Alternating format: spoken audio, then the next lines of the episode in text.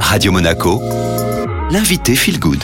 Radio Monaco Feel Good, je vous accompagne jusqu'à midi et on m'accompagne aujourd'hui Véronique Lies. Bonjour Véronique. Bonjour Julia. Vous êtes diététicienne et nutritionniste. Aujourd'hui, on va aborder un sujet qui touche beaucoup de monde et qui parfois peut faire peur. Il s'agit de l'excès de cholestérol. C'est vrai que notre mode de vie joue un rôle non négligeable dans sa régulation.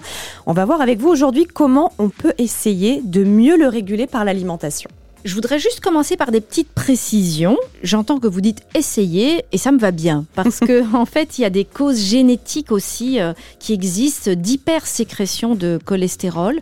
Euh, donc on n'a pas tout en main non plus, hein, ça c'est clair. Autre petite précision, c'est que le cholestérol, c'est pas un monstre, c'est quelque chose dont on a besoin. Il joue de nombreux rôles. Il est notamment à l'origine de la production de nos hormones, de la vitamine D, euh, de la fluidité de nos membranes. Donc c'est vrai qu'il a été fort diabolisé. Euh, c'est surtout en excès qu'il pose problème et le but n'est certainement pas de le faire baisser euh, au maximum. Et on entend souvent parler du bon et du mauvais cholestérol. Ça veut dire qu'il y a plusieurs cholestérols ou il n'y en a qu'un seul? En fait, il n'y en a qu'un seul, mais il y a un transporteur qui va amener le cholestérol vers les tissus et les artères, et donc on l'appelle le LDL cholestérol.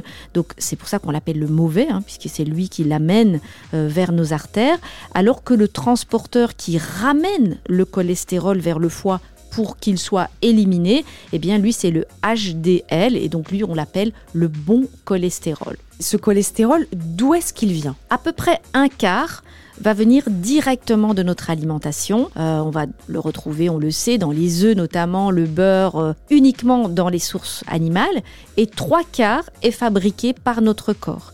Donc bien sûr, euh, on ne va pas en abuser, mais cette information permet quand même de relativiser l'apport alimentaire direct. On n'en a jamais dans les végétaux hein, du cholestérol, donc ça c'est déjà une chose importante à souligner.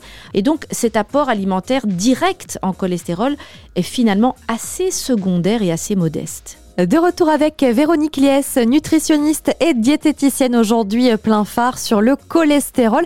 Alors quels sont les bons gestes à adopter côté nutrition Véronique? Donc la première chose à faire, c'est de limiter la production de cholestérol. Euh, et en fait, en mangeant moins de sucre, de sucreries et d'aliments qui élèvent rapidement la glycémie, on va diminuer cette production par le corps euh, du cholestérol. Ça a été vraiment démontré, même chez les enfants. Donc attention aux bonbons, aux biscuits, euh, aux chips, aux sodas. et donc attention aussi, si vous vous nourrissez de beaucoup de pâtes ou de beaucoup de pain, ça peut jouer sur votre de, cholestérol. Et finalement, ça veut dire que remplacer un petit bout de fromage par de la confiture, ce n'est pas une euh, si bonne idée que ça, et c'est pourtant une idée très très répandue.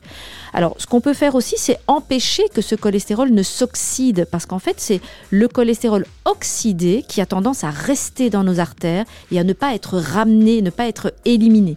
Et pour ça, ça veut dire quoi? C'est beaucoup de légumes, des fruits, du thé vert, toujours les mêmes, hein, vous aurez remarqué, de l'huile d'olive de qualité, des noix euh, et du poisson gras comme euh, la sardine, le maquereau, le hareng. Et puis on peut aussi favoriser son élimination. Et ça, c'est les fibres qui le permettent. Donc c'est toujours ces fibres hein, qu'on retrouve dans les légumes, les fruits, les noix, mais aussi les légumineuses comme les lentilles, les pois chiches, tout ce qui est graines. Les graines de lin sont excellentes aussi. Les céréales complètes, le riz sauvage, le quinoa. Euh, et en particulier l'avoine et l'orge. Alors sous toutes leurs formes sauf la bière. Et voilà. évidemment, je vous voyais déjà toute contente. je ne savais pas pourquoi, mais je viens de comprendre. Et donc, euh, tout ça, ça va en plus avoir un effet sympa sur le microbiote qui joue aussi un rôle dans la régulation du cholestérol. Et une dernière question. Pour la route, Véronique, est-ce que les boissons ou euh, la margarine, par exemple, euh, qui eh bien, promettent un petit peu de faire baisser le cholestérol, est-ce que c'est utile?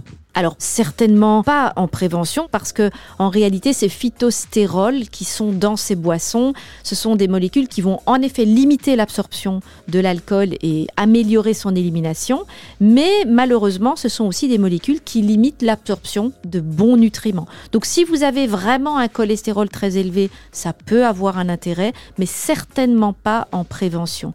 Par contre, euh, ce qui est intéressant aussi, c'est de, dire que les margarines classiques euh, peuvent avoir de l'intérêt si elles sont riches en oméga 3, mais les autres margarines, ce n'est pas intéressant. Merci beaucoup Véronique. Avec plaisir.